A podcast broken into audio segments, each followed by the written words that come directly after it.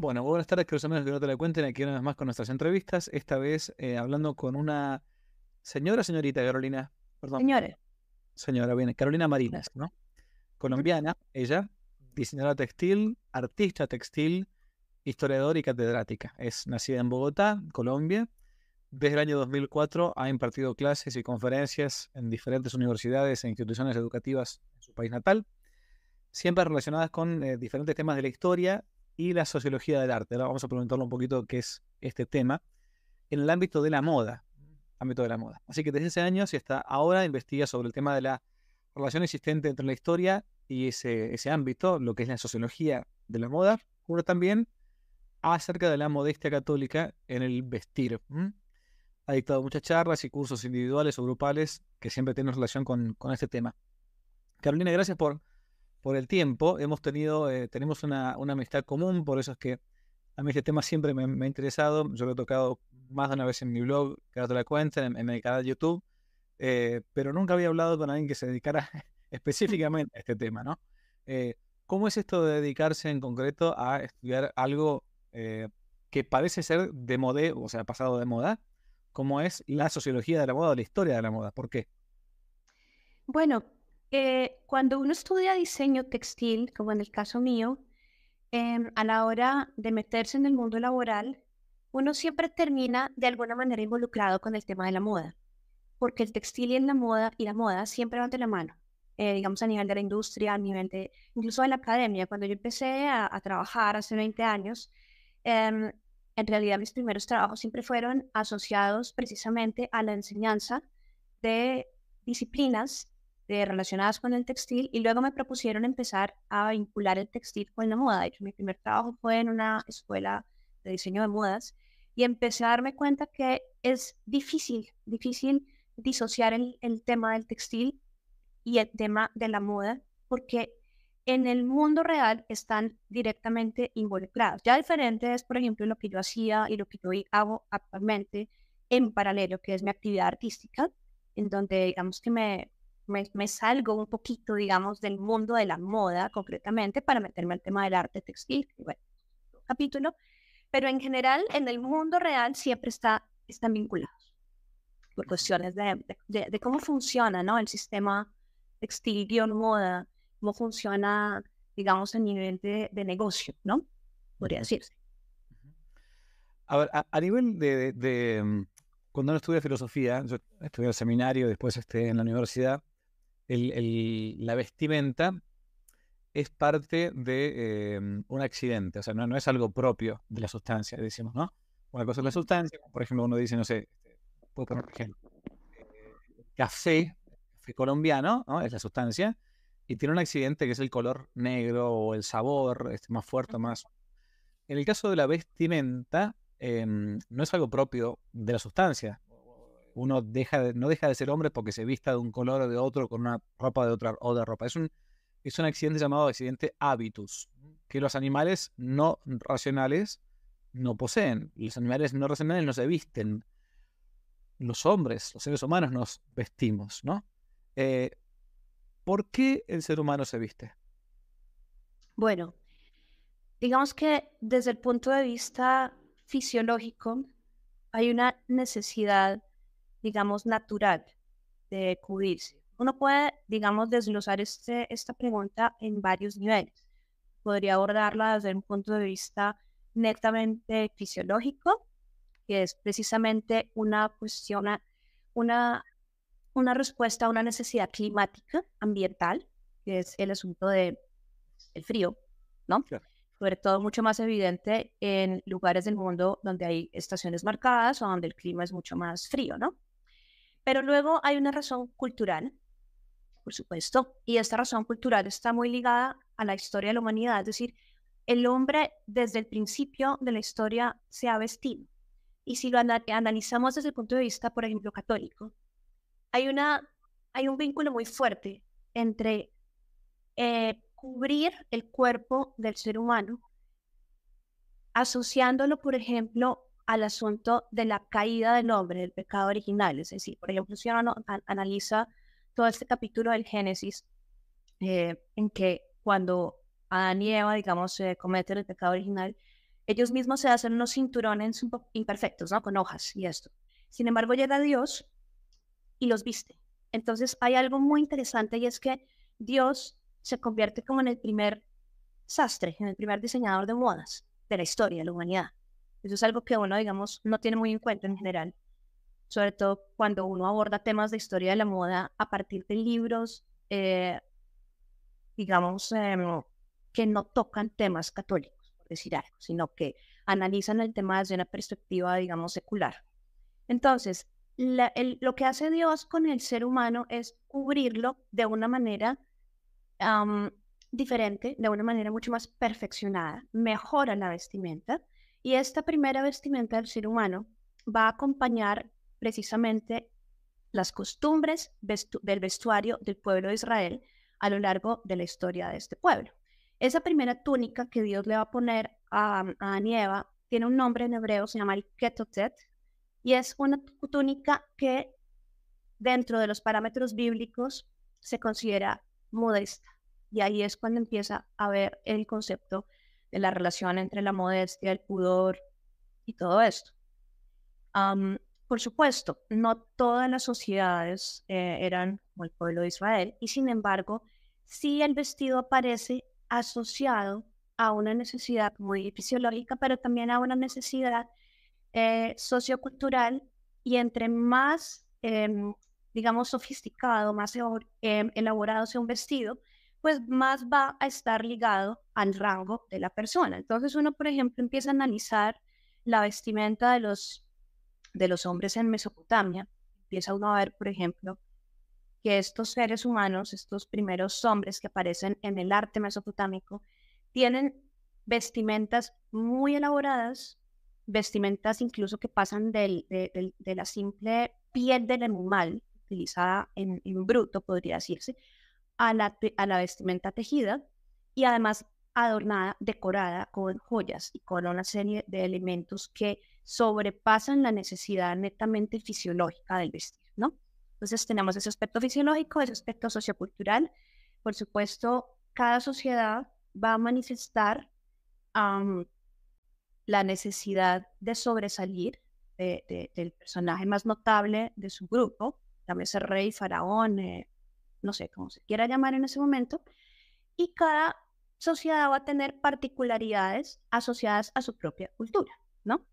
Entonces es algo que va a acompañar a la historia de la humanidad. El vestido no se puede disociar precisamente del asunto del poder, no se puede disociar de lo religioso, independientemente de la religión que tengan estos pueblos, ¿no?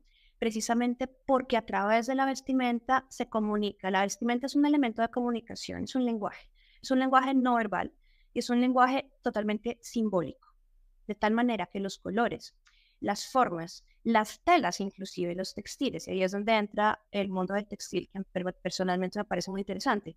Hay textiles que son para ciertos rasgos de personas y otros textiles que son para otros rasgos de personas dentro de las pirámides sociales, ¿no? Eh, todo esto forma un lenguaje no verbal muy fuerte que va a ir, digamos, avanzando a medida que los pueblos van también evolucionando. Entonces está totalmente ligado a, mm, a la historia del ser humano.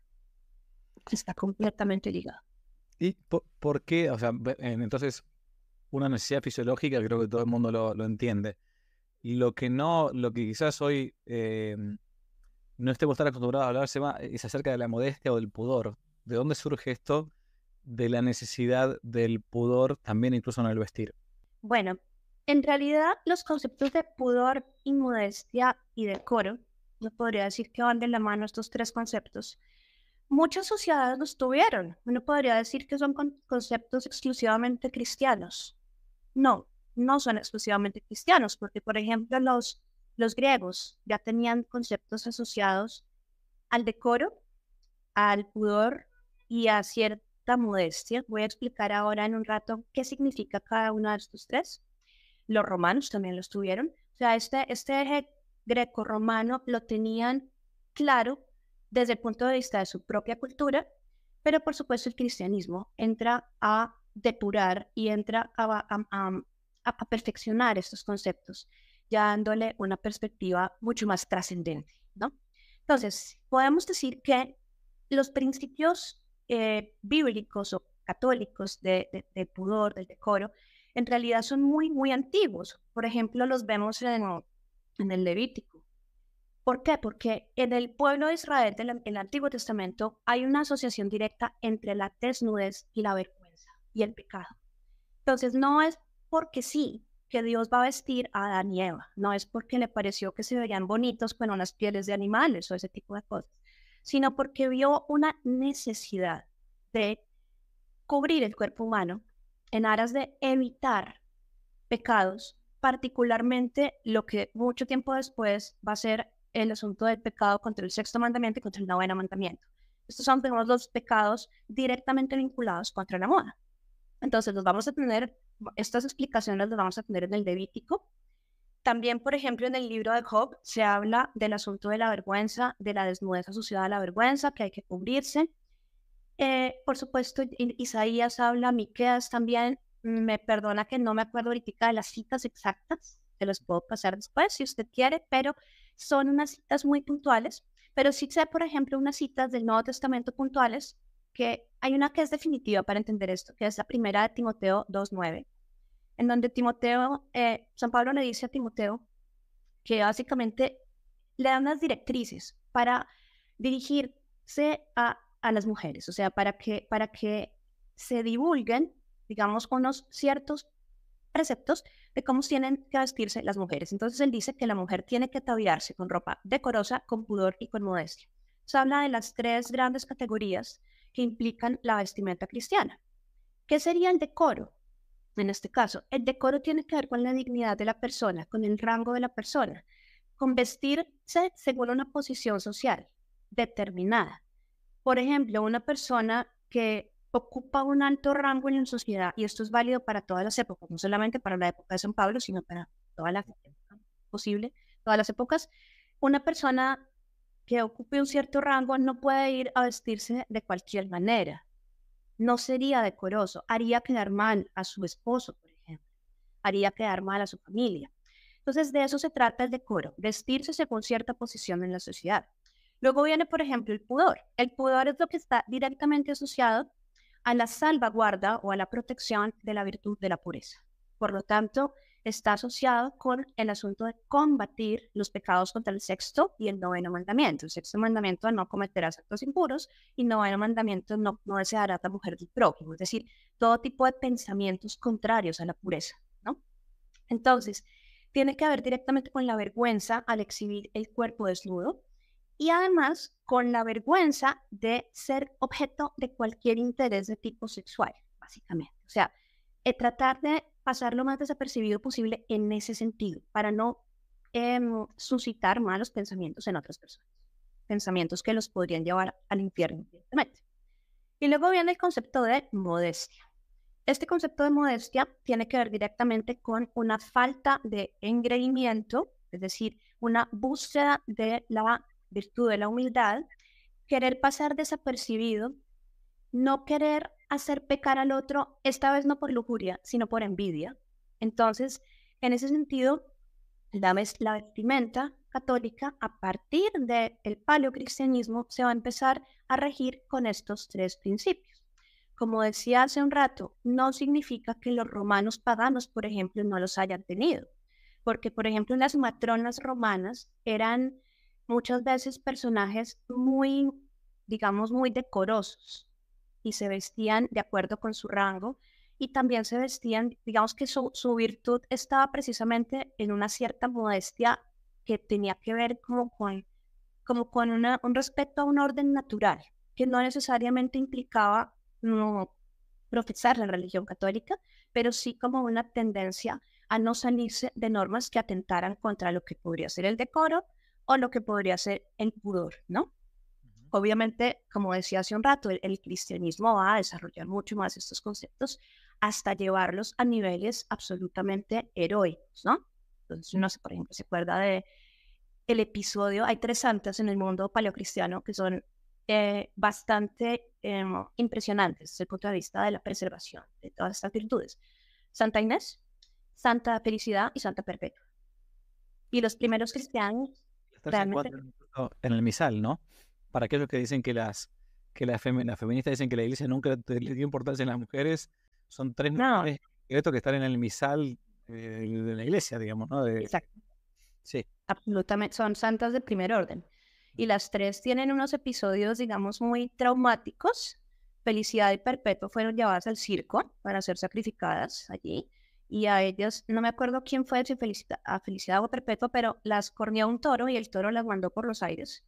Y la, la, los espectadores lo que quedaban admirados de ver que estas mujeres no se preocupaban por las heridas producidas por los el cuerno del toro o lo que fuera, sino por arreglarse los vestidos que habían quedado desgarrados, destrozados, para no hacer espectáculos como de desnudez, digamos, en ese, sentido, que no quedaran las piernas al descubierto, qué sé yo, ese tipo de cosas.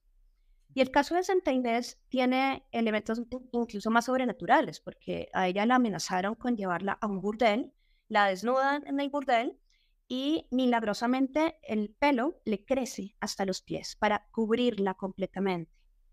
Y cuando los hombres intentan acercarse a ella, quedan automáticamente quemados. De ella emana una especie de calor inmenso, un fuego, y quedan quemados. Y además, otro aspecto milagroso del, caso de Santa Inés es que la habían desnudado previamente y su vestimenta reaparece de manera milagrosa, sin que ella misma se hubiera puesto su ropa. Recordemos que cuál es la ropa de una romana, y en el caso de Santa Inés era una, adolescente prácticamente. La edad de su martirio pudo, haber, sido, no sé, 12, 13, 14 años. Era una niña, básicamente. Y las niñas en aquella época que usaban una túnica larga, a veces una túnica superpuesta, los romanos solían eh, siempre utilizar eh, prendas superpuestas, cada vez más prendas encima para indicar el rango. Y Santa Inés estaba, eh, era de la casta de los patricios, por lo tanto tenía todavía más prendas encima. Y hubiera sido una simple esclava, probablemente hubiera tenido simplemente ropa interior, mamillar y subdigáculum, que eran las prendas interiores, y luego hubiera tenido una túnica. Pero no, en este caso ella estaba de pronto mejor vestida. El caso es que toda su ropa se reintegra milagrosamente y como nadie puede tocarla desde el punto de vista físico y nadie puede atentar contra su pureza, finalmente optan por cortarle la cabeza. Y así ya ella corona su martirio. Pero entonces son ejemplos que, que marcaron mucho estas generaciones de primeros cristianos, precisamente. Hay un, hay un, hay un texto muy bueno em, sobre el tema del pudor del padre José María Iraburu, un sacerdote español muy bueno, es el director del portal Infocatólica, Em, donde él justamente comienza analizando ese tema del pudor en los primeros cristianos y recuerda algo que, que quizás muchos no sabemos, ¿no? O no sabíamos, que cuando, en tiempo del, mundo greco-romano, después de la, obviamente, después de la venida de nuestro Señor Jesucristo, los cristianos de Roma, por ejemplo, eh, tenían prohibido entre, entre ellos mismos ir a las termas, ¿no? a, los lugares, a las aguas termales, porque eran lugares, si bien eran lugares había para varones y para mujeres, ¿no? En lugares donde uno tenía que descubrirse, entonces muchas veces estaba sin, sin, sin ropa, entonces estaba prohibido para un cristiano ir a esos lugares porque se los consideraba lugares impúdicos. Y se, lee en las, en las actas de los mártires, por ejemplo, esto de que las termas era, bueno, yo muchas veces me pregunto eh, cómo hoy cristianos van o vamos o hemos ido a una playa, ¿no? Donde yo siempre digo lo mismo, pero está bien, yo soy hijo, este, y hermano, somos, todos varones, en mi familia somos todos hermanos varones, no, he tenido hermanas mujeres. Pero no entiendo qué diferencia habría entre estar eh, eh, en una playa eh, con una bikini a estar este, con un traje, una ropa interior de mujer, digamos, ¿no? O sea, ahora vamos a entrar al tema este del bikini, después le pregunto, pero lo, lo, lo quiero dejar picando, digamos, ¿no? los primeros cristianos no iban a las termas, donde de hecho tenían que quitarse algo de la ropa, o casi toda, pero entre hombres o entre mujeres, digamos, ¿no? O sea, esa, esa, esa, esa, esa parte, ¿no? Eh, ¿por, qué, ¿por, qué, la vestimenta también eh, puede ser un, un, este, un signo de protesta o de revolución o de feminismo en estos tiempos? Y lo digo porque antes usted decía algo interesante, que este, bueno, uno no tiene que intentar provocar al otro. Pero la típica respuesta de una feminista, ¿no? Este, es, bueno, yo, yo me he visto como quiero, que el otro no me mire. O sea, yo, me, yo tengo derecho a vestirme como a mí se me antoje. Entonces, este, si el otro tiene, si tu ojo es ocasión de escándalo, me podrán, me podrán aducir, córtatelo, ¿no? Si dice el Evangelio. Yo me puedo ir vestido como quiera por la calle y si no me quiere mirar, que no me mires, ¿no? ¿Qué le responde eso a, un, a, este, a estos planteos feministoides de hoy en día? Bueno, wow, es una pregunta muy, muy interesante precisamente porque es como el punto débil, ¿no? De, entonces, si no, si no se quiere vestir de, si no quiere que la miren, no, no se viste de determinada manera o, o, igual, no importa. El asunto es profundo, el asunto viene de, ya de, varios, de varias décadas porque efectivamente la vestimenta y en este caso el bikini y ese tipo de cosas sí han sido un símbolo de protesta, pero no solamente de protesta, sino de revolución, o sea, forman parte de la revolución, forman parte, y, y el feminismo forma parte de la revolución, de hecho. Entonces uno lo primero que tiene que preguntarse es, ¿contra qué se está protestando? ¿No? ¿Cuál es el, cuál es el objeto de la protesta? Básicamente, eh, es contra, contra la religión católica, contra, no solamente contra la religión, sino contra el estilo de vida católico, contra, contra los valores sociales tradicionales establecidos, contra la moral, contra todo lo que ha constituido la sociedad católica durante los siglos. Porque digamos que cuando, cuando ya desaparece el Imperio Romano, llega la Edad Media y esto, se estima que más o menos pasan unos 1300 años de, entre comillas, tranquilidad desde el punto de vista del vestuario, a nivel, por ejemplo, de la desnudez de las personas. Entonces, ¿qué sucede? La vestimenta es un símbolo visible de algo más profundo, ya un mensaje directo lleva una serie de, códigos, digamos. Y hay que saber que detrás de esa ropa aparentemente ingenua que se pone la gente hoy en día, hay, hay gente que la ha pensado, hay gente, hay, hay personas, por ejemplo, se sabe ya ciencias ciertas, tiene pruebas de que las sociedades secretas, la masonería y todo, pensó en el tema en el siglo XIX, incluso puede que antes, pero las pruebas que se tienen son del siglo XIX descubren las cartas que se mandaban, por ejemplo, en Italia, los miembros de, la, alta venta, de los carbonari y estas cosas, que mandaban cartas muy concretas. Hay una carta, por ejemplo, de 1838, que dice que básicamente los, para poder destruir al catolicismo desde adentro, hay que destruir a la mujer católica porque como no se puede, pero como no se puede destruir a la mujer católica y al catolicismo, digamos, hay que corromperla. O la única forma de la destrucción es la corrupción. ¿Corrupción en qué sentido? La corrupción de sus propias costumbres. Y ellos lo que sostienen es que es, es un proceso que no se va a poder hacer de la noche a la mañana. Es un proceso que puede tomar décadas, siglos incluso, pero que la idea es que con el pretexto, por ejemplo, del deporte, con el pretexto de situaciones que conlleven a cambios externos en la apariencia, no sé, por ejemplo, guerras, ese tipo de cosas, fenómenos económicos, crisis económicas, y de eso voy a hablar un poco más tarde. La idea es ir desnudando, corrompiendo, pero llama la atención que esta carta menciona que hay que corromper junto con la desnudez, o sea, ellos tienen perfectamente claro, por ejemplo, aquí la tengo, aquí hay una cita, dice que la religión no puede desaparecer, pero entonces es necesario corromper para que los niños y las niñas practiquen el nudismo en el vestir. Y para que no haya demasiadas reacciones, hay que proceder por etapas. Entonces, lo interesante es que esa carta describe cómo fueron precisamente coincidiendo las etapas de la historia de la moda del siglo XX. Primero, se desviste hasta el codo. Segundo, las rodillas. Entonces, las nubes hasta el codo aparece 1900, 1910 más o menos, mangas más cortas. Hasta las rodillas, claramente los años 20, empiezan a cortarse las faldas. Em, por supuesto, hay toda una, una, serie de raciones sociológicas para el acortamiento de, todas estas partes de la ropa, pero lo cierto es que se cumple, se cumple, digamos, con, estos, con estas metas, ¿no? Para estos objetivos. Tercero, desnudez de los brazos, también en los años 20.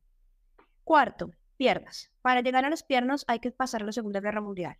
A la desnudez de las piernas, ahí es cuando llega el mundo del bikini, a finales de, los, de la Segunda Guerra Mundial, todo esto. Y luego ya llegará la parte superior del, del torso, que hasta ahora se está empezando a lograr con todo este asunto de las feministas radicales que andan en topless por la calle con sus em, escándalos y sus, em, no sé, sus, ¿sí dice esto? sus vestires allí del 8 de marzo y ni una menos y el aborto ya, ese tipo de cosas. Hasta ahora se está empezando a lograr dentro de un contexto absolutamente politizado. Entonces, lo que se sabe es que sí hay unos antecedentes, em, digamos, culturales, sociológicos muy fuertes pensados desde las logias masónicas para ir desnudando a la mujer. Está esta carta de 1838 en Italia y luego en el Gran Oriente de Francia en 1878 también se sabe, tiene una, una carta de un masón de apellido Heredia, probablemente era de muy alto rango, que decía que precisamente había que conquistar a la mujer porque la mujer era la última fortaleza, inexpugnable prácticamente del espíritu, y, había que extirpar de ella, lo dice textualmente, el oscurantismo. El oscurantismo con eso se refieren a la religión católica, por supuesto, y, a toda la mentalidad católica, el estilo de vida católico. Mm, porque se opone al progreso, a lo que ellos van a llamar el progreso. Luego en 1903, por ejemplo, nuevamente en una asamblea del Gran Oriente, se dice que hay que apartar a la mujer de todo lo que tenga que ver con los principios de la Iglesia Católica. Por supuesto, esos principios van de la mano directamente con la preservación de la virtud de la modestia, ¿no? Entonces, esto que acabo de mencionar aquí para mostrar que hay gente que ha pensado en el asunto y que está detrás de toda una estructura de pensamiento. A veces uno dice, bueno, sí, las películas aparecer y las, y las, eh, las revistas, las modas, y luego vino Hollywood y esto, y se imponen unos modelos pero estos modelos tienen sus teóricos, tienen sus teóricos que han estado proyectando toda una, una, como lo dicen actualmente, que es un término muy eufemista, de construcción, ¿no? Realidad, de construir es destruir, básicamente, simplemente, son palabras planas. Es destruir esa mentalidad católica que han tenido las mujeres a lo largo de los siglos, ¿no? Por lo tanto, mm, es, es, es ingenuo pensar que la gente se ha estado vistiendo durante todo el siglo XX y lo que llamamos el XXI. Es ingenuo pensar que la gente se ha vestido de una forma, digamos, eh, natural en el sentido, como que sí, que las modas evolucionan orgánicamente solas. No, no, no evolucionan. Hay gente que ha pensado. Y es más, la industria ha escogido determinados diseñadores que son abiertamente anticatólicos. No solamente porque lo dicen, sino porque lo profesan en su vida cotidiana. Por ejemplo, la moda de los años 20 hubiera sido impensable si no aparece la persona, nombre propio, Coco Chanel. ¿Quién es Coco Chanel realmente? Coco Chanel es una huérfana que fue abandonada por su familia en un orfanato y que la única manera que tuvo ella de sobre salir, de surgir, fue empezar a tener amantes reiterativamente. Sus amantes fueron los que le fueron financiando su negocio primero de sombreros y luego empezó a hacer vestidos. Ojo, aquí no hablamos de que la persona no tenga talento, porque ya el talento estético es otra cosa. Simplemente estamos analizando las, las condiciones de vida, las condiciones psicológicas y morales de una persona como Chanel y que por lo tanto van a influir, obviamente, no solo en su estilo de vida particular, sino en lo que ella va a proyectar y va a venderle al mundo. Entonces, ¿qué es lo que dice Coco Chanel en, sus círculos privados? Coco Chanel odia a la familia. Ella dice que ya no quiere la familia, detesta a la familia por su trauma personal.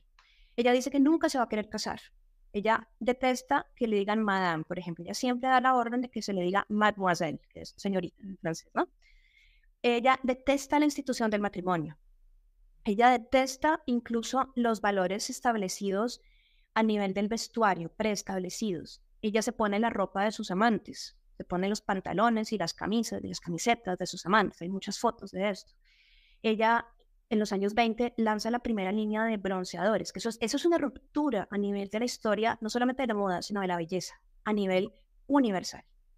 ¿Por qué? Porque, por ejemplo, los, los, los cánones de belleza universales desde la época de Mesopotamia, hasta el siglo XX, siempre eh, marcaban que el hombre se, se, representaba iconográficamente, y esto la historia del arte lo puede verificar, con la piel un poco más oscura y la mujer con la piel un poco más clara. ¿Por qué? Porque había un canon de belleza femenina universal que era que la mujer entre más blanca fuera su piel mejor, porque esto inmediatamente comunicaba que aquella mujer era de una clase social más elevada, que no tenía que trabajar, que no tenía que exponerse al rayo del sol en labores agrícolas, por ejemplo, o en labores de comercio, y por lo tanto era una mujer de más alta clase social. Coco Chanel incluso va a romper con esto. O sea, ella es una persona absolutamente subversiva. Evidentemente las feministas la adoran, obviamente. Pero si uno no entiende esa psicología que tenía ella, uno no va a entender por qué ella va a ser tan importante para la moda del siglo XX. Ella es de las primeras que quita el corsé, no solamente porque es una prenda absolutamente incómoda, en eso tiene razón, en el sentido, digamos, fisiológico, el corsé deforma en la estructura del cuerpo natural, eh, desbalancea completamente el equilibrio de los órganos internos. Bueno, hay una serie de, razones fisiológicas absolutamente válidas allí, pero aparte de esto, lo que ella dice es que el corsé Mm, digamos que restringe la libertad del movimiento, de movimientos. Por lo tanto, de lo que se trata no es solamente de vestir a la mujer de una forma, digamos, un poco más masculinizante, introducir pantalones, introducir ese tipo de prendas, sino también dar, asociar ciertas prendas con, con conceptos de libertad recién adquiridos y una serie de cosas que van a marcar la moda de las mujeres del siglo XX, ¿no? Porque precisamente una de las grandes características que tiene la moda del siglo XX es que no se trata de una moda en donde las palabras estén asociadas a, mm, mejor dicho, que los vestidos estén simplemente asociados a épocas en abstracto, sino que se ha asociado el lenguaje a los vestidos, a las, a, a las ciertas prendas de vestir. Si uno piensa, por ejemplo, en una minifalda, automáticamente le viene a uno a la mente la revolución sexual de los años 60 y esa libertad, entre comillas, y la liberación sexual y ese tipo de prendas, ¿no? Entonces, es algo que ha, sido una constante y eso no pasaba en, otros, en otros siglos de la humanidad, es decir, que realmente hubiera tanta carga semántica asociada a una prenda de vestir, eso, eso no se había visto. Y tiene que haber toda una filosofía, tiene que haber una cantidad de teóricos detrás de todo esto. Eso es algo muy interesante de la historia del siglo XX. O sea, hay una carga muy, muy, muy política. O sea, lo que, lo, que uno cree que es una cosa más, más sencilla y más fácil de entender, simplemente hay que, hay que vestirse para salir a la calle. Al final uno se da cuenta que hay, hay detrás también un manejo político eh, y cultural, sociocultural de, hasta de las prendas de vestir. O sea, porque uno a veces, uno a veces puede estar de acuerdo, bueno, sí, la música, nos quieren imponer cierta música, perfecto, nos quieren imponer cierta literatura, perfecto. Pero también nos quieren imponer y nos van imponiendo, nos han impuesto un modo de vestir, que aunque uno diga, no, yo soy libre para vestirme como quiera, bueno, no es así necesariamente. El, ejemplo más sencillo es que para la mujer, digo, no, porque para el varón esto creo que es más distinto, es, distinto, o es muy distinto, es que cuando uno va a, una mujer va a una casa de, de ropa para comprarse ropa, por ejemplo, tiene una imposición de talles. O sea, tiene que, tiene que tener un cierto tallo, un cierto eh, esqueleto, digamos. Si no, no, no le venden la ropa. O sea, hay una especie de imposición en cuanto al, al, físico. Pero también no solamente hay una imposición en cuanto al talle, sino también hay, una imposición en cuanto a lo que se compra en cuanto a la ropa. Y, bueno, esto está interesante porque la verdad que uno no, siempre lo, lo, analiza. O sea, la, la utilización política de, eh, de, la moda, en este caso de la moda en el, en el, en el vestir, ¿no? Sí, eh, de hecho, con el asunto de las tallas, esto viene de los años 20 también. Porque ¿cuál es la, cuál es la tendencia que aparece a, partir de allí? Infantilizar a la mujer. Infantilizarla en varios sentidos. En un sentido físico, corporal, que tiene que ver directamente con el manejo de la silueta femenina, de las curvas de la mujer. Si uno analiza la ropa interior de los años 20, empieza uno a darse cuenta que son prendas de vestir que lo que buscan es reducir las formas corporales naturales, aplastar, minimizar frente a lo que hacía, por ejemplo, un corsé. El corsé realzaba completamente una silueta. Esto hace completamente lo contrario. Entonces, hay una voluntad de suprimir físicamente la forma natural que permite la descendencia. porque si la cadera es ancha, digamos que hay una fisionomía, una fisiología asociada a la reproducción y a la facilidad de reproducción. ¿no? Aquí no, aquí lo que se busca es aplanar la silueta y eso desde el punto de vista fisiológico, desde el punto de vista moral, psicológico. Eh, el hecho de que la mujer se vista como una eterna adolescente y que no solo, porque es que no es solamente la cuestión de vestirse en abstracto, sino que la moda eh, implica un cierto performance, una puesta en escena. Es impensable pensar en estas flappers de los años 20, en estas mujeres con el pelo corto, con el vestido recto, los tacones. Es impensable pensarlas fuera de los ambientes del foxtrot, de los ambientes del charleston, de los ambientes de los cabarets muchas veces, de este estilo de vida nocturno, por lo tanto, es una ropa pensada para una puesta en escena, ¿no? Para ir a, desempeñar un rol previamente definido para ella, solo que ella no, no era consciente de ese rol. ¿no? Había otros que ya lo habían pensado para ella. Pero entonces sí, efectivamente, eh, son prendas de vestir se vio en los años 20, se repite en los años 60 exactamente el mismo esquema de infantilización, porque además en los años 60 va a ser todavía más, más, em, más, más, digamos, más llamativo y más contundente, porque a esta infantilización del cuerpo de la mujer, pues se le va a añadir todo el fenómeno de la píldora anticonceptiva, la libertad, digamos, sexual, el feminismo, digamos, la, esta segunda ola, todo lo de, lo de Simón de Beauvoir y toda esta cuestión, ¿no? Que es em, pues, toda esta teoría toda la teoría ya feminista metida, ya metiéndose en las universidades, metiéndose en los ambientes mucho más académicos, ¿no? Por lo tanto, em, sí, la, la, la, la, ropa siempre, siempre busca, digamos, que la persona desempeñe un rol, desempeñe un rol asociado a lo que implica vestirse de determinada manera, ¿no? Y eso ¿Cómo, ¿cómo el, antes tocamos un poco el tema del, del bikini, ¿no? Eh, que, en breve va a quedar pasado de moda, porque la verdad que no sé que, que va, no va a hacer falta. Este, una, vez, una vez le preguntaron a, a, Groucho Marx, que era un famoso comediante, ¿no? Este, em, le, preguntaron cómo, cómo, cómo creía él que debían vestirse las mujeres. Y él decía una cosa, eh, era, un, era, un, cómico, ¿no? Entonces decía, no, la, las mujeres no se visten para los hombres. Decía, las mujeres se visten para las mujeres. Porque si se vistieran para los hombres, bastarían simplemente un par de hilitos, ¿no? Un par de hilos. Como diciendo, bueno, al hombre no. Eh, claro, eh, eh, uno dice el tema de la, de, la, de la bikini. En breve ya no va, a haber, no va a haber ropa ya, ¿no? Bueno, ¿cómo se llega a este, por ejemplo, a este tema de la, del, uso de la prenda? Es lo que yo les preguntaba antes. que, nunca, que no lo entendí, nunca lo entendí, honestamente. ¿Por qué una mujer con bikini se puede vestir supuestamente en la playa, pero no puede estar vestida con esa misma mm, ropa o parecida, con ropa interior, este, en otro momento del año, en otro lugar, en otro lugar? Yo lo he preguntado a algunas mujeres que, que, que lo usan, y entonces me dijeron, no, bueno, padre, pero no, son cosas distintas, porque es el ambiente en el que uno está, el hábitat. El hábitat de la playa, todo el mundo está de acuerdo con que todo el mundo va a estar vestido de ese modo. Mientras que por la calle no, bueno, pero en la, a ver, lo, moral, lo inmoral, o lo púdico, o lo impúdico, una cosa no lo transforma eso por, el lugar físico. Claro, absolutamente. De hecho, mm, las, las mujeres que utilizan el bikini raramente conocen el origen lejano del bikini. Eh, en realidad, la, el bikini como prenda es más antiguo de lo que uno puede pensar. Aparece, por ejemplo, en algunos mosaicos en el sur de Italia, en Sicilia.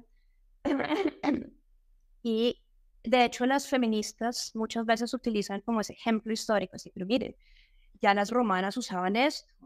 ¿Cuál es el escándalo? Si era una prenda de uso. No, atención. Las prostitutas eran las que usaban aquí. De hecho, cuando usted hablaba, mencionaba lo de las termas, eh, yo recordaba que había toda una prohibición dentro de las termas para que mujeres entraran con bikini a las termas. ¿Por qué? Porque las termas eran espacios eh, digamos, asociados con el asunto higiénico, pero también asociados con, con cierta, cierta voluntad recreativa, en el sentido de que era como las termas hay que verlas dentro de un contexto de un club social incluso restringido muchas veces, ¿no?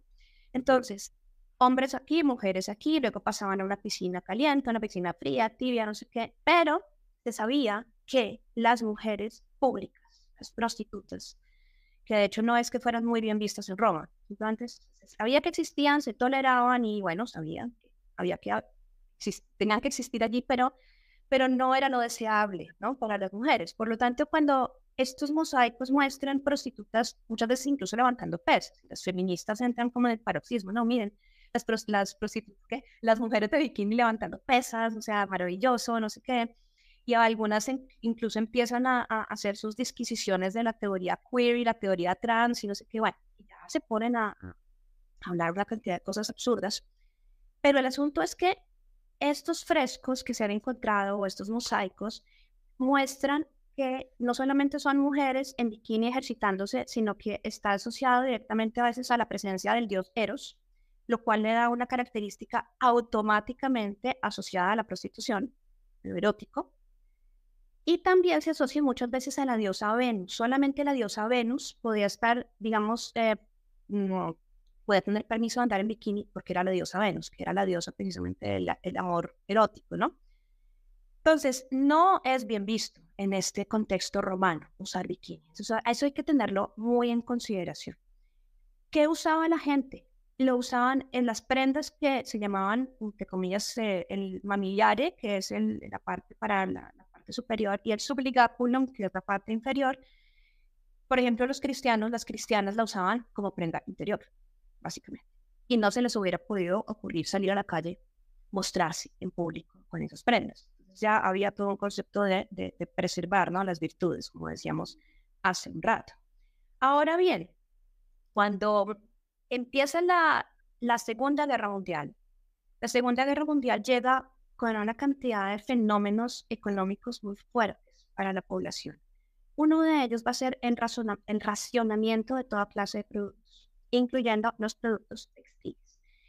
Se estima que, eh, ah bueno, y, y además el, el, racionamiento, mucha gente piensa que se limitó temporalmente a, a los años de la guerra.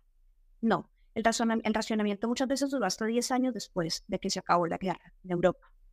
Entonces esto, por ejemplo, hacía que las telas destinadas a las prendas de baño, de vestir para el baño,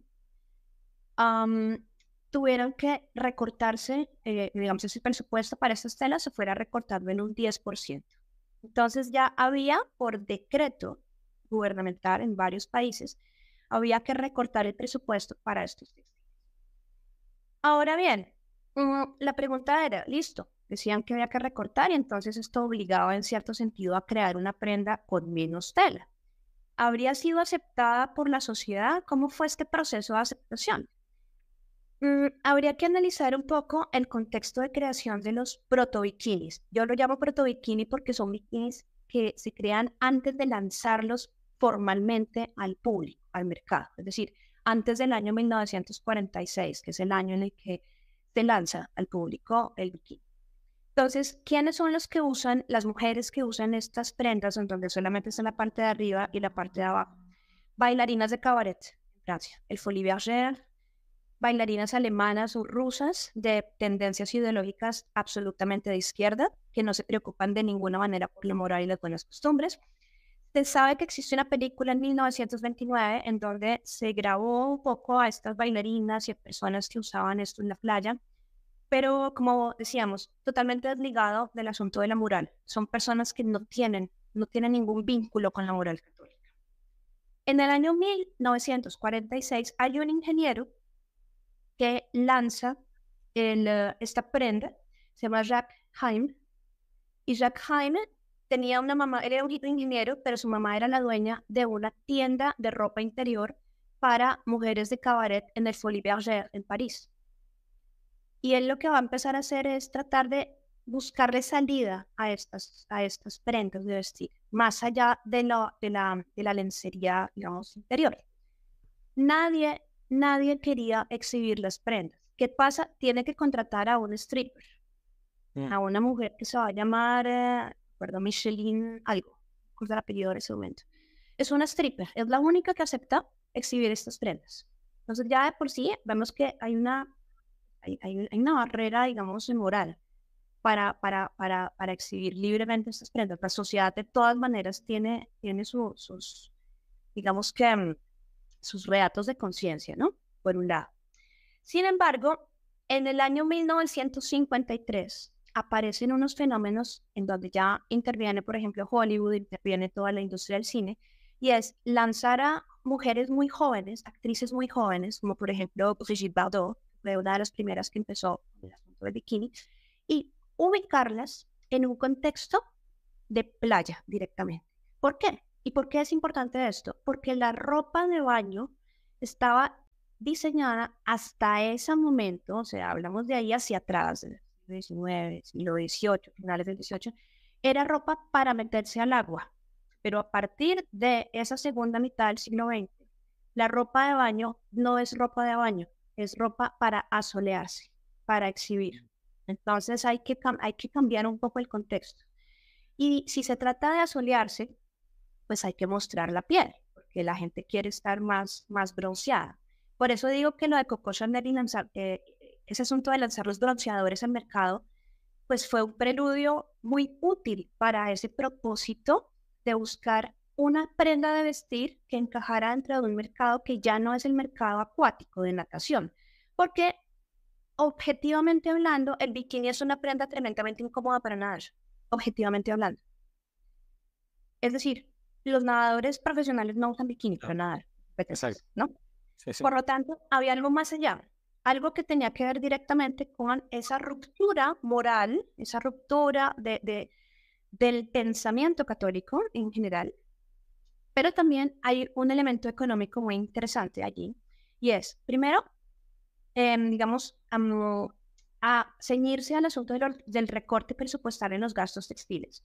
Pero también el mercado del bikini eh, es un, digamos, es un núcleo, pero a su alrededor gravita una serie de, gravitan elementos asociados al mercado de, del, es un concepto, el concepto de ir a solearse y el concepto además de ir a mostrarse en, determinadas, en determinados lugares icónicos. Llámese, por ejemplo, Saint-Tropez en París, en París, en Francia. Llámese Benidorm en España, ¿no? Llámese después eh, las playas en, Estados Unidos, en, California, toda esta cultura, ¿no? De las playas de California, de Hollywood, todo esto. Entonces, ¿cuáles son los otros elementos que gravitan alrededor del, del asunto del bikini? Un diseñador como Christian Dior lo supo capitalizar muy bien. Las gafas de sol, sombrero, em, no sé, por ejemplo, las carteras de playa, los mismos bronceadores. Así que hay una cantidad de, de personas que están interesados en que exista el bikini, porque crea una industria multimillonaria en torno a eso. Y no solamente está la industria, digamos, a nivel de, de vestuario y de cosmética. Está, por ejemplo, la cuestión de la depilación. La industria de depilación que se empezó, empezó a florecer en esos años 60. La industria mm, de todo lo que son los elementos de la playa, las tumbonas de la playa, las sombrillas de playa, estas sillas para tumbarse. Es impresionante cómo fue creciendo esto en torno a, a simplemente diseñar esta prenda de vestir. Y por supuesto, hay algo también muy llamativo y que en cierto sentido muestra una doble moral con respecto al bikini, y es la posición americana, estadounidense, también, le llamamos americana sino estadounidense. En Estados Unidos, el proceso de aceptación del bikini fue mucho más tardío, mucho más lento. Empezaron a, a, realmente aceptarlo más o menos hacia 1959, 1960. Ellos decían que lo impúdico no era ponerse un traje de dos piezas, lo impúdico era mostrar el ombligo. Eso sí era impúdico, es curioso, ¿no? Pero que si mostraban, por ejemplo, un bikini que cubriera el ombligo, la cosa no era tan complicada y no era tan grave y esto. Por lo tanto, Em, digamos que la, la ruptura con, con la moral absoluta se da en 1959. Aquí Hollywood acepta netamente el bikini. Sus divas posan en bikini. En los años 60 vamos a ver, por ejemplo, actrices que le deben su fama literalmente al bikini. Hablemos de Ursula Andress en, en Doctor No, en James Bond. Hablemos de Raquel Welch en Un millón de años antes de Cristo, se llama esa película, 1962. Entonces son, son actrices que construyen una carrera alrededor del bikini y ellas mismas lo dicen. Yo le debo mi carrera al bikini. ¿Por qué? Porque la moral de Hollywood ya estaba ablandada en ese sentido, ya se habían dado ciertas condiciones y porque además la imagen del bikini se había ido limpiando a través de la prensa. Por ejemplo, al principio aparecían eh, modelos en revistas como Playboy. Playboy de todas formas tenía una, una censura moral muy fuerte, pero luego aparecieron bikinis a finales de los 50, principios de los 60, en revistas consideradas eh, serias deportivas como Sports Illustrated. Y entonces esta revista, y las modelos aparecían en bikini en una portada de una revista como Sports Illustrated, esto en cierto sentido legitimaba al bikini y lo ubicaba como en una prenda de categoría deportiva y no necesariamente como en una prenda de carácter totalmente sexual como hubiera podido pasar en Playboy. ¿no? Ahora, em, em, ¿cómo le, explicamos a alguien del siglo XXI que desde el punto de vista de la moral católica este, hay prendas que, que, son impúdicas, como por ejemplo el bikini, y eh, a su vez, sobre todo ustedes las mujeres, no son atacadas y, dicen, bueno, no, la verdad que como ya no te queda más la bikini, Como no te queda bien porque no te da el cuerpo para ponerte una bikini, entonces ahora decís que es inmoral, etcétera, etcétera. ¿Cómo, cómo explicamos que ese tipo de vestimenta, la bikini o cualquier otra cosa, eh, eh, desde el punto de vista menos de la moral católica, va contra el pudor, va contra la pureza? Bueno, resulta que los conceptos de la moral y de la pureza en realidad son atemporales, ¿no? Todo lo que tiene que ver con la, modestia, el pudor y el decoro. En general, una persona, si una persona es católica, si una mujer es católica, y si es católica, digamos, es coherente con su catolicismo, eh, tiene que aceptar que las modas de, de alguna forma tienen, van en contra de, los principios morales y religiosos, muchas modas, no todas, por supuesto, pero tiene que tener en cuenta qué es lo que está haciendo, qué es lo que está haciendo en el mundo, o sea, ¿para qué está? O sea, si es católica, la, la meta final es salvar el alma. Y si realmente quiere salvar el alma, tiene que hacer todo lo que esté a su alcance para. Y tiene que renunciar a ciertas modas que ella lo que pasa es que las mujeres en realidad lo saben, en el fondo. Muchos lo saben, solo que no lo aceptan, no, no lo quieren reconocer. Porque evidentemente una prenda de vestir que produzca miradas, eh, no sé, lascivas, que produzca miradas impúdicas, se, precisamente está, está cayendo, está, está cumpliendo lo que dice el Evangelio. Eh, cuando creo que es Mateo el que dice esto, o sea, Mateo 5, 28 tal vez, que dice que cualquiera que mire, que mire a una mujer para codiciarla ya adulteró en su corazón. Entonces el católico tiene que ser coherente, tiene que, y la católica, la mujer católica, tiene que decir, bueno, yo, yo qué estoy haciendo. No tiene ningún sentido que yo me ponga un bikini en la playa y que yo vaya a misa con falda, con vestido larguísimo. O sea, eso no es coherencia católica porque las ocasiones de, de, de, de, pecado van a estar allí, ¿no? Van a estar en la playa, van a estar en estos lugares y en realidad uno no, uno no sabe quién está mirando. La responsabilidad recae sobre la persona que propició esas miradas.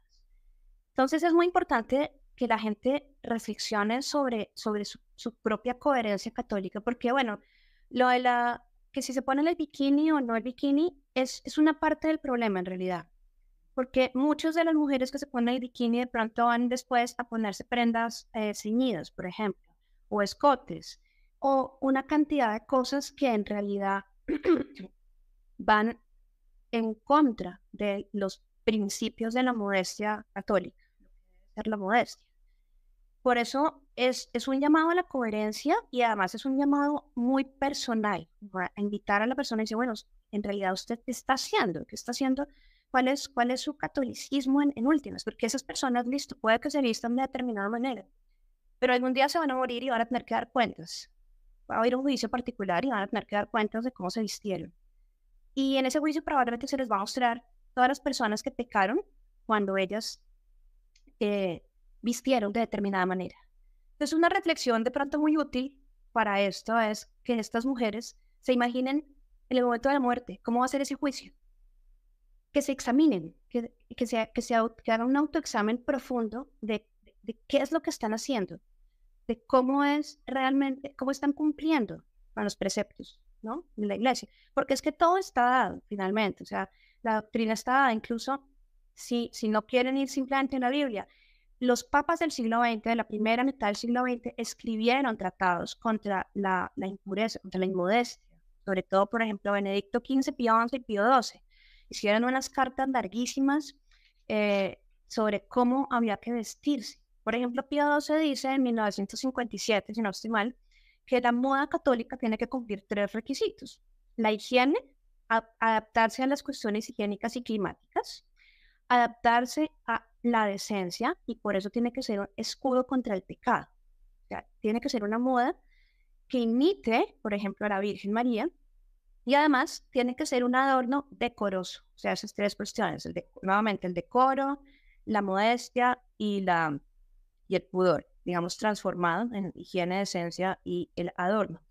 Por lo tanto, eso por un lado, o sea, existen los documentos, que los lean, que la gente debería leerlos porque, porque, porque se escribieron. Se escribieron los papas de este siglo XX, estaban realmente muy alarmados. No solamente por lo que estaban viendo que estaba sucediendo en los años 20, 30, 40, 50, sino por lo que ellos veían que iba a seguir pasando en el futuro. Porque este era un plan a largo plazo. Era un proyecto de destrucción a largo plazo. Eso por un lado. Lo siguiente, por ejemplo, que se reflexione sobre lo que dice la Virgen en Fátima en Fátima ella dice algo muy concreto y creo que no, no sé, mm, puedo estar equivocadísima, pero no recuerdo que en otra aparición mariana se haya hablado específicamente de las modas, como si se habla en Fátima. Fátima se habla concretamente se dice, habrá modas que ofenderán mucho a nuestro Señor. Sí. Y, y a esto se le suma que después los pastorcitos dicen que la Virgen les dijo que los pecados que más almas llevan al infierno son los pecados de la carne. Mm. Entonces la moda y el pecado de la carne en este contexto de Fátima están totalmente ligados. Hay modas que son indecentes y que llevan al infierno a personas que las ven y a personas que las portan. Entonces es muy importante que la gente recuerde todo esto, básicamente. Yo pienso. Son cosas que se han olvidado por completo, me parece. Bueno, Carolina, habría mucho más para hablar, realmente súper interesante. Fíjense con la cantidad de cosas que uno, eh, a veces por, por decir una, una cuestión de ropa, bueno, que me pongo o no me pongo, pero creo que lo último, a nivel, eh, simplemente llamarse católico, cristiano en general, em, es, eh, no, es un accidente más en, en nuestras vidas, sino que es, en ese caso es esencial, digamos, ¿no? o se es de Cristo o se es del mundo. Y si se es de Cristo, entonces no se puede vivir igual que el mundo. Y muchas veces hay que hacer este tipo de, entre comillas, renuncias, o que uno capaz que dice, bueno, me, bueno, me, pondré una bikini con mi esposo, en todo caso, en, mi en la habitación, pero no para no ser motivo de posible pecado.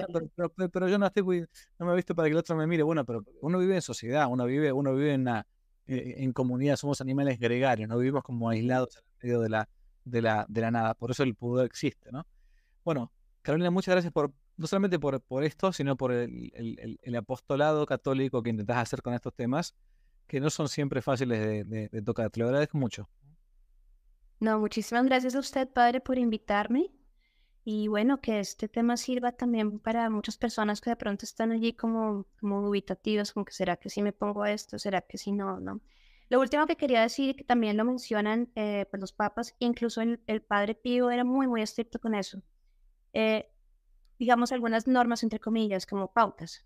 Se considera una prenda modesta, una prenda que cubra las rodillas, hablemos de faldas, mientras la persona está sentada. Ahí hay modestia. Si ya deja ver la rodilla, ya tenemos un problema. En cuanto al cuello, tiene que ir 4 centímetros por debajo de la clavícula perdón, 4 centímetros, eh, no mentiras. Sí, 4 centímetros, lo, cuatro dedos, perdón, cuatro dedos, y si va por debajo más de cuatro dedos, ya hay un problema. Em, brazos, manda hasta el hombro. El uso de telas, por ejemplo, mm, que caigan, que la tela tenga caída, que la tela no se adhiera al cuerpo. Porque no sirve de nada tener un vestido larguísimo, con mangas larguísimas, cuello, lo que se llama cuello de tortuga, Si es una prenda hecha con licra, nylon, esto hay que delinee toda la figura. No estamos haciendo nada en ese sentido. Yo de comunicar una prenda modesta. Y en cuanto al bikini, pues que cada cual saque sus conclusiones, digamos, ¿no? Es como una invitación, o sea, se, se ciña sus parámetros, no se ciña los parámetros, que estoy haciendo, qué no estoy haciendo. Ya es una reflexión. Súper práctico, sobre todo para las mujeres que conocen un poco más del tema ese. Bueno, Dios le bendiga muchísimo, gracias por el tiempo. Muy bien, muchísimas gracias. Hasta luego. Adiós. Si les gustó el video, aparte de suscribirse, activar la campanita y comentar, en la descripción de este video se van a encontrar con el link de la plataforma Patreon, un modo concreto de apoyar este apostolado que intenta hacer una contrarrevolución cultural y espiritual. Dios les bendiga y que no te la cuenten.